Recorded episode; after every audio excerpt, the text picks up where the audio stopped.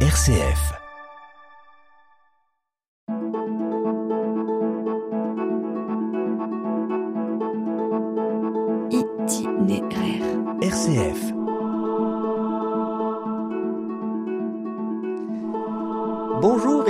Bienvenue à tous et à toutes pour cet itinéraire avec un médecin généraliste qui exerce sa profession depuis une vingtaine d'années et qui est maman d'une petite fille de 9 ans qu'elle et son mari Arnaud ont adopté en 2014. Virginie Lacaille, bonjour. Bonjour Michel. Virginie, une toute première question, elle concerne votre, votre métier, votre profession, votre travail. Euh, quelle est pour vous la, je dirais la qualité ou le mot-clé, ou peut-être plus exactement l'attitude qui guide votre relation avec vos patients? Plutôt l'écoute. Et alors, comment vous définiriez cette écoute? Prendre le temps avec, euh, avec les patients, avec toutes les personnes que je rencontre, euh, de discuter avec eux, de, de non seulement de, re- de connaître la raison médicale euh, qui les amène à Mais de connaître la personne d'abord. Mais connaître le- la globalité de la personne, Oui. exactement. Mieux, mieux comprendre les personnes, mieux cerner leur, euh, leur entourage, leur, euh, leur environnement, et donc, euh, du coup, mieux les soigner. Est-ce que les patients, de façon générale, sont prêts à parler d'eux ou s'ils viennent, je dirais, pour expliquer le, le bobo qu'ils ont? Ça dépend desquels. Ça dépend desquels. Ça dépend du caractère. Donc, Ouais. Ouais. C'est variable selon variable, les, les personnes qui s'adressent à vous, qui Ouais. arrivent dans votre cabinet. C'est pas toujours facile pour certains de- de- d'obtenir des, des renseignements et parfois on les obtient euh, longtemps après. Oui, oui. Et Mm. peut-être au compte-goutte. Voilà, tout à fait. Tout à fait. Oui. Donc, euh, Virginie, un parcours de vie qui vous a conduit vers, euh, vers la médecine, mais euh, qui a commencé où, comment, pourquoi, je dirais? Alors je suis née à Blois, donc en 1971. J'ai fait mes études à Sainte-Marie de Blois, quasiment euh, de la maternelle à la terminale, À l'époque où était la communauté avec Saint-François la communauté, euh, voilà, avec les, les demoiselles de Sainte-Marie, hein, comment les appeler. Tout à fait, tout à fait. Euh, et voilà, j'ai j'ai passé euh, un, un bon moment là-bas. C'était un moment que j'ai beaucoup apprécié. Et ensuite, j'ai fait mes études de, de médecine à Tours. Oui. Je suis allée très très loin, comme vous constatez. Ouais. Région centre. Voilà. Voilà. Oui.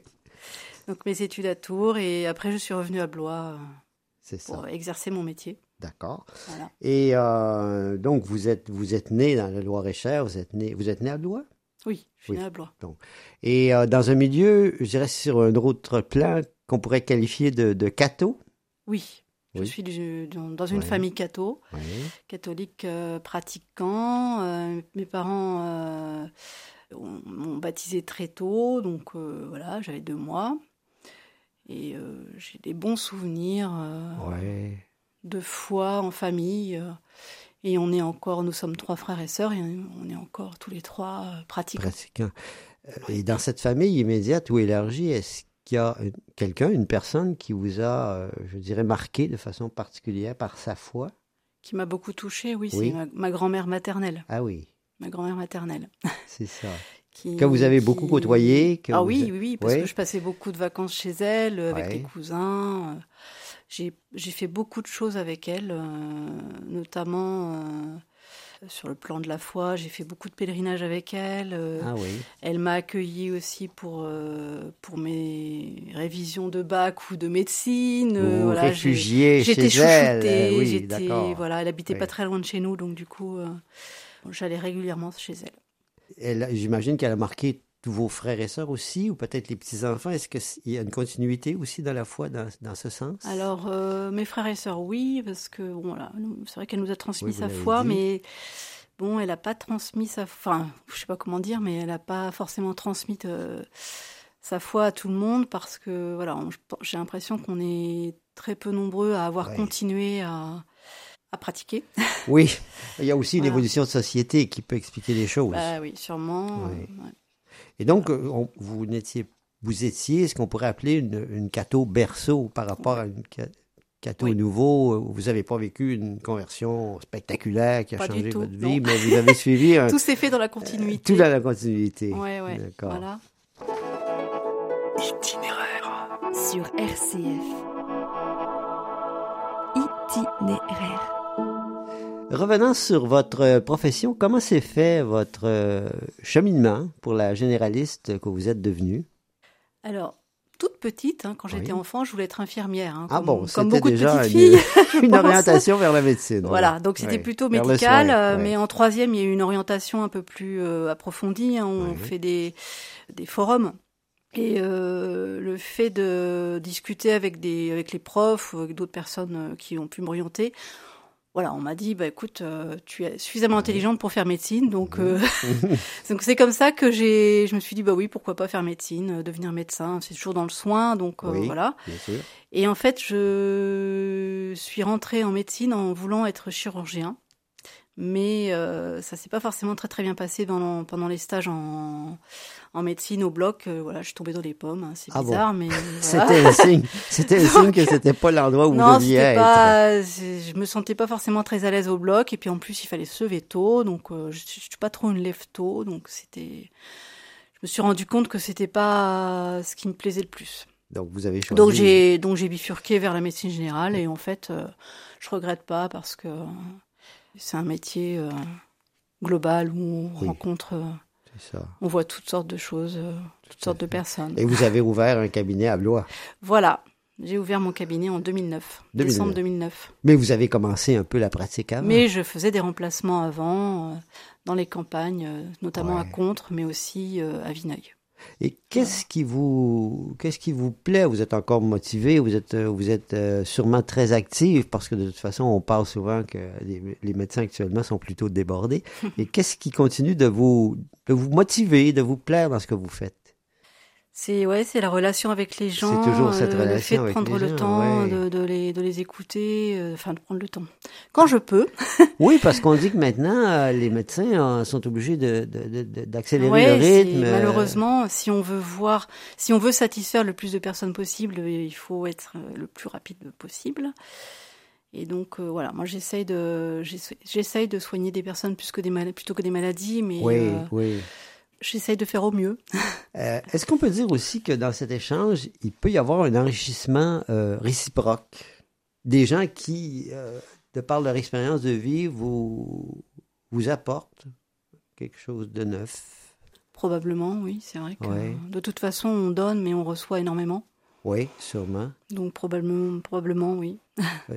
C'est, euh, oui. Et ce système, ce système dans lequel euh, on est actuellement, est-ce qu'il est, est-ce qu'il est plutôt en chute libre ou en, ou en- ou en- en baisse qu'en, qu'en- qu'en augmentation ou qu'en, qu'en plus grande qualité? Comment vous voyez cette évolution? Parce que comme je vous disais tout à l'heure, on entend souvent dire que que la médecine en France n'est plus ce qu'elle était, que les gens sont moins bien soignés, qu'il y a des pénuries de médecins Eh oui, de- c'est un vrai. peu partout. Mm. Vous-même, vous êtes là depuis 25 ans presque. euh, Ouais. C'est ce que vous avez constaté? Tout à fait. Oui. Oui. Et, et, C'est euh, de plus en plus compliqué de, de satisfaire beaucoup de monde Ouais. et de, de faire au mieux, même si, voilà, moi, je, j'essaie de, de faire au mieux, mais euh, oui, oui, c'est. Moi, j'ai l'impression. Enfin, j- j'essaye de, pas, de, de ne pas passer à côté de quelque Oui, chose, mais j'ai oui. toujours peur de passer à côté, à côté de quelque chose. vous Oui, une ça, inquiétude, que- par exemple, de rater un, un Ah oui. diagnostic de... Oui, Oui, oui, c'est vous sûr. portez cette inquiétude. Ah oui, Oui, c'est tout à fait. c'est certain que voilà. Et puis il y a des patients qui n'ont pas de médecin traitant et c'est vrai que c'est moi ça me Oui. Oui. je sais pas comment dire mais ça ne ça ne me satisfait pas Ça vraiment vous quoi. satisfait pas vraiment. Parce que euh, ben, j'aimerais bien satisfaire tout le monde, mais Oui. c'est les, les horaires sont là et on bien peut sûr. pas euh, étendre les horaires. Vous pouvez pas vous multiplier. Vous avez Non, votre, on peut pas vous se avez, vous multiplier. avez, vous avez une vie, vous avez une vie aussi Donc, euh, personnelle. Voilà. En dehors de votre métier, oui. bien sûr. Donc bon, Voilà. c'est pas facile. C'est pas facile. Bon, je suis pas là pour me plaindre, mais, mais voilà, ouais, c'est vrai que c'est. Euh, nous arrivons euh, à peu près à mi-chemin de notre euh, entretien. À la pause musicale, nous vous avons euh, suggéré de faire un choix. Qu'est-ce que nous allons entendre grâce à vous et pourquoi ce choix? Alors moi, depuis très longtemps, je ne sais pas depuis quand cette chanson existe, mais j'aime beaucoup la chanson Il s'aime de Daniel Lavoie, qui est un, Québécois. Oui, d'accord. voilà, qui avait joué dans, chanté dans Notre-Dame de Paris. De Notre-Dame de Paris, oui. Et cette chanson, je la trouve euh, non seulement la musique, mais aussi les paroles sont très fortes. Oui. Parce qu'en fait, c'est l'amour. euh, D'accord, et nous allons... plus fort que tout. Plus si fort que dire. tout. Nous si allons écouter Daniel Voilà. Lavoie nous chanter l'amour.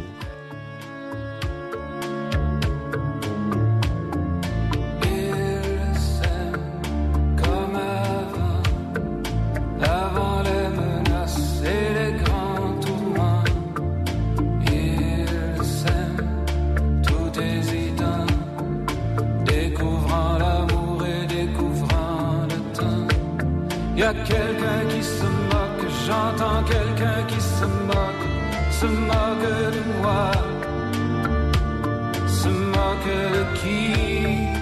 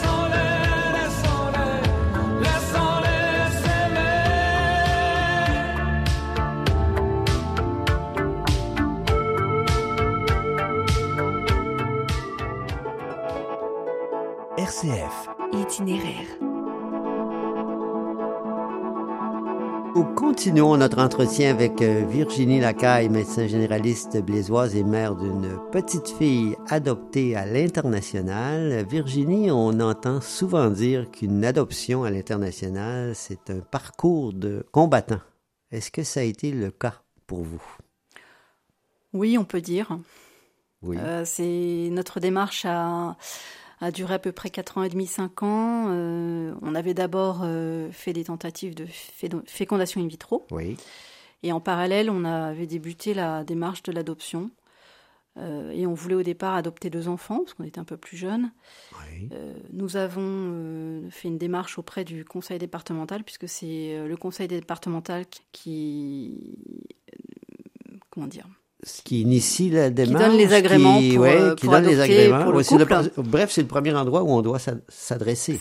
La première général, chose à ouais. faire, c'est d'obtenir un agrément auprès oui. du conseil départemental. Oui. Donc on a rencontré les travailleurs sociaux, les psychologues, et on a eu malheureusement un premier refus.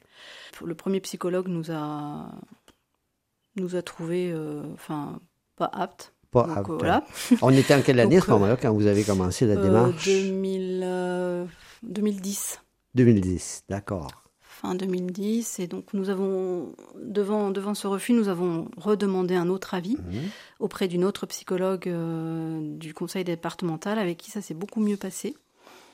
Et euh, nous avons pu négocier Ah bon, l'agrément pour Oui. un enfant. Un enfant. Parce que Voilà. d'abord, vous en vouliez deux. Au départ, on en voulait Ouais. deux. Voilà.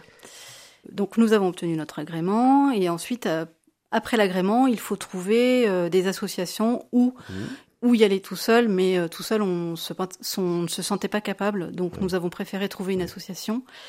Et euh, c'est pas évident. Euh. Les associations nous ont toutes refusé les unes après les autres, sauf Médecins du Monde, que nous avions rencontré et qui nous a dit euh, on veut bien vous prendre, mais nous, nous sommes médecins, donc nous, nous ne pouvons Oui. vous proposer que des enfants malades Ah bon? Ou avec un handicap. ou avec un handicap. Voilà. Oui. Donc du coup, on a dit ben euh, pourquoi pas. euh, donc ils nous ont donné une liste de, pathologies auxquelles Oui. on pourrait euh, éventuellement que l'on pourrait accepter. Oui.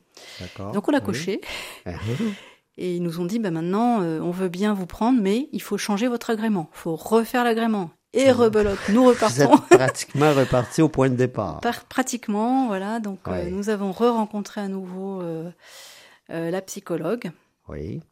Et euh, finalement, nous avons obtenu euh, l'agrément, euh, je pense que c'était en 2011, pour un enfant avec une pathologie. D'accord. Voilà.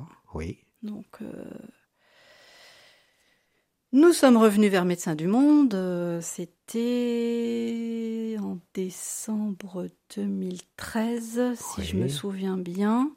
Et ils ont donc accepté notre dossier. Qui a, qui, qui a Et passé. voilà, ils nous Ouais. ont fait attendre un petit peu parce que ben, je pense qu'ils n'avaient pas encore euh, de dossier vraiment euh, qui correspondait. Oui. Et finalement, le 9 juillet 2014, nous avons euh, eu un appel de Médecins du Monde pour nous présenter une petite fille qui avait une fente labiopalatine. Donc c'est ce Oui. qu'on appelle un peu plus communément le bec de lièvre. Le bec de lièvre. D'accord. Oui. Et voilà, et neuf jours plus tard, nous avons, euh, nous sommes allés à Médecins du Monde à Paris.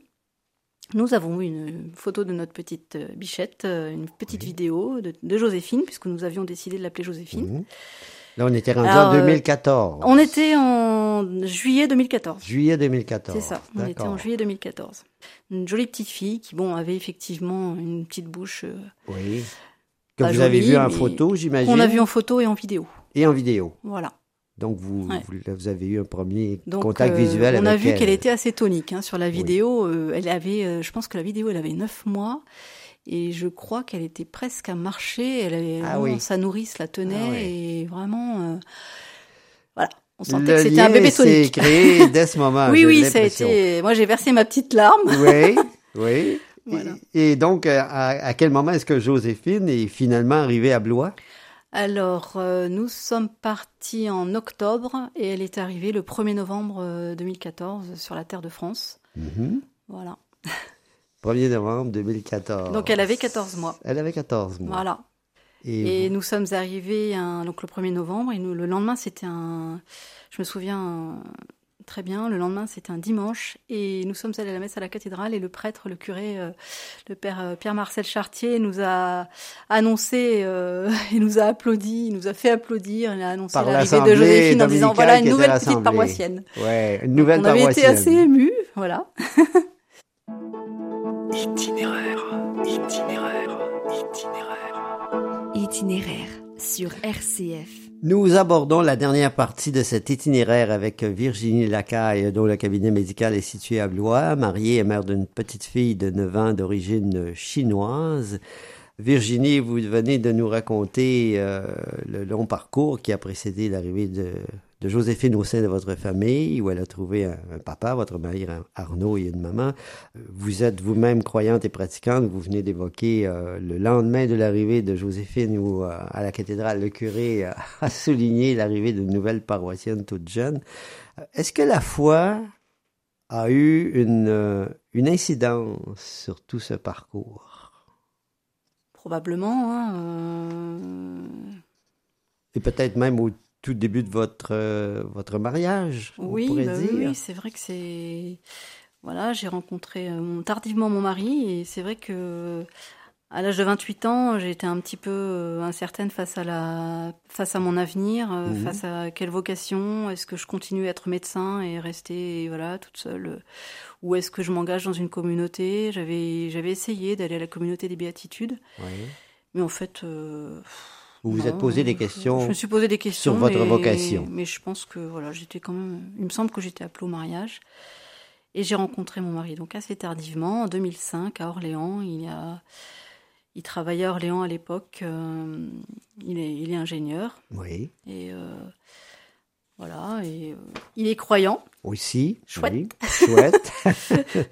oui, ça On s'est facilite marié peut-être trois ans après. on s'est marié ouais. en 2008. Et Oui. voilà, on, on avait. euh, quand, quand le prêtre nous a, nous a mariés, il nous avait dit euh, Est-ce que vous voulez adopter et éventuellement si vous n'arrivez pas à avoir d'enfants Parce qu'on était âgés. Oui.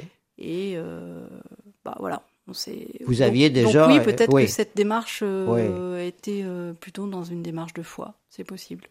Et est-ce Voilà. qu'il y a eu des signes, je dirais des signes de Dieu particuliers euh, pendant ces années d'attente? Parce que vous avez attendu quand même plusieurs années. Alors oui, euh, ça, euh, prière quotidienne et notamment à Saint-Joseph. À Saint-Joseph. Oui. Ah, peut-être qu'on peut comprendre là le lien avec Joséphine. Oui, oui, voilà. je vois. Oui. Alors en fait, Saint-Joseph, c'est pour nous, c'est le père adoptif de Jésus. Donc, Oui, euh, donc on s'est dit, bah, on va prier Saint-Joseph. Il va peut-être nous aider. Puis on a beaucoup prié Saint-Joseph aussi pour mon mari parce que à l'époque où je l'ai rencontré, il était, il travaillait assez loin. Et donc Oui. du coup, pour, pour qu'il puisse trouver un autre travail, on avait vraiment prié beaucoup Saint-Joseph. Et il avait trouvé un travail un peu plus proche, oui. donc à Orléans. C'était Oui, pas encore très proche, mais Oui. voilà. Et c'est vrai que Saint-Joseph, euh, moi, je le prie, je le prie beaucoup. Et je voulais donner une petite anecdote parce que un jour, euh, notamment le 7 juillet 2014, j'ai dit à Saint-Joseph, euh, bon là, euh, il faut se dépêcher, il faut faire quelque chose. Là, on attend, on attend, on attend, enfin notre, notre petite euh, ou notre petit garçon, on savait pas trop à l'époque. Il faut, faut se dépêcher. Et deux jours après, on avait l'appel de médecins du Oui, monde. parce que c'est précisément Donc, au moment nous- dont vous voilà. parliez tout à l'heure, de Ouais. juillet Donc, 2014, où les choses le ont, 9 juillet, ont euh, finalement abouti ou débloqué. Donc là, il nous a fait un petit clin d'œil, hein, Saint-Joseph. Deux jours après, vous dites. Ouais. Vous avez fait une prière particulière. Ah oui, oui, je lui ai dit, euh, là vraiment, Saint-Joseph, il faut faire quelque chose. Je me suis un Ah peu bon agacée. je me suis un peu agacée. Vous l'avez un peu mis, mis au pied du Voilà. mur. Et, Donc euh, et- c'est vraiment que je pense que c'est un saint qui, c'est un saint clin d'œil. c'est un saint clin d'œil, voilà. Voilà. Est-ce qu'il y a d'autres saints clins d'œil comme ça ou d'autres saints ou saintes qui sont particulièrement présents ou présentes dans votre vie? Alors oui, moi j'aime beaucoup Sainte Bernadette parce que d'abord c'est ma, c'est mon troisième prénom. Oui. Je m'appelle Virginie Marie Bernadette. Et puis j'ai fait beaucoup de, de pèlerinages avec ma grand-mère à Lourdes. Oui. Et là, vraiment, j'avais beaucoup, beaucoup de dévotion pour cette petite sainte, euh, toute, euh, toute humble. Vous en avez fait peut-être Voilà. aussi comme médecin avec l'hospitalité diocésaine? Oui. Aussi? J'y suis allée deux ans et ensuite euh, j'ai pris le relais avec LCE, Ah oui. Lourdes Cancer Lourdes Cancer Espérance. Voilà. D'accord. Je vais euh, tous les ans. Tous avec les ans, vous allez à euh, Lourdes pour un pèlerinage comme voilà. celui-là. Donc, Là, euh, donc oui, avec c'est- des, là, des- ça fait deux ans que nous ne sommes pas allés à Lourdes à cause euh, du Covid Oui. et ça me manque. Ça vous manque. Ça vous manque. Voilà. Le prochain pèlerinage, je crois, les- en juillet prochain, je pense. hein. Alors, le, nous, le LCE, c'est en septembre. C'est en septembre. D'accord. Oui. Peut-être en septembre euh, prochain. Virginie, s'il y avait un passage de la Bible ou un livre de la Bible qui vous qui vous marquerait, que vous auriez le goût de citer, qui vous habite et qui vous fait vivre davantage, quel serait ce passage? Alors, c'est dans l'évangile de Saint Jean, c'est la, la phrase que Jésus disait Il n'y a pas de plus grand amour que de donner sa vie pour ceux qu'on aime. Je trouve que c'est une euh, très belle phrase. C'est énorme, C'est énorme. vraiment. euh. D'ailleurs, nous avions choisi ce, cette phrase, enfin ce- cet évangile-là pour notre mariage. Pour votre mariage, Mm. il n'y a pas de plus grand amour que de donner sa vie pour oui, parce que qu'on voilà, c'est l'amour de Dieu. Ouais. Mm.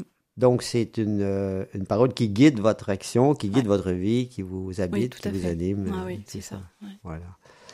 Euh, Nous arrivons à la toute fin de cette euh, émission, donc avec Virginie Lacaille, qui est médecin généraliste ici à Blois, qui a procédé avec son mari Arnaud à l'adoption de Joséphine, petite fille d'origine chinoise, tout en remerciant Frédéric Moreau qui nous a accompagnés à la technique. Nous vous remercions aussi, Virginie, d'avoir accepté notre invitation et nous vous souhaitons une bonne continuation. Et merci à vous de m'avoir invité. Avec plaisir. Avec plaisir.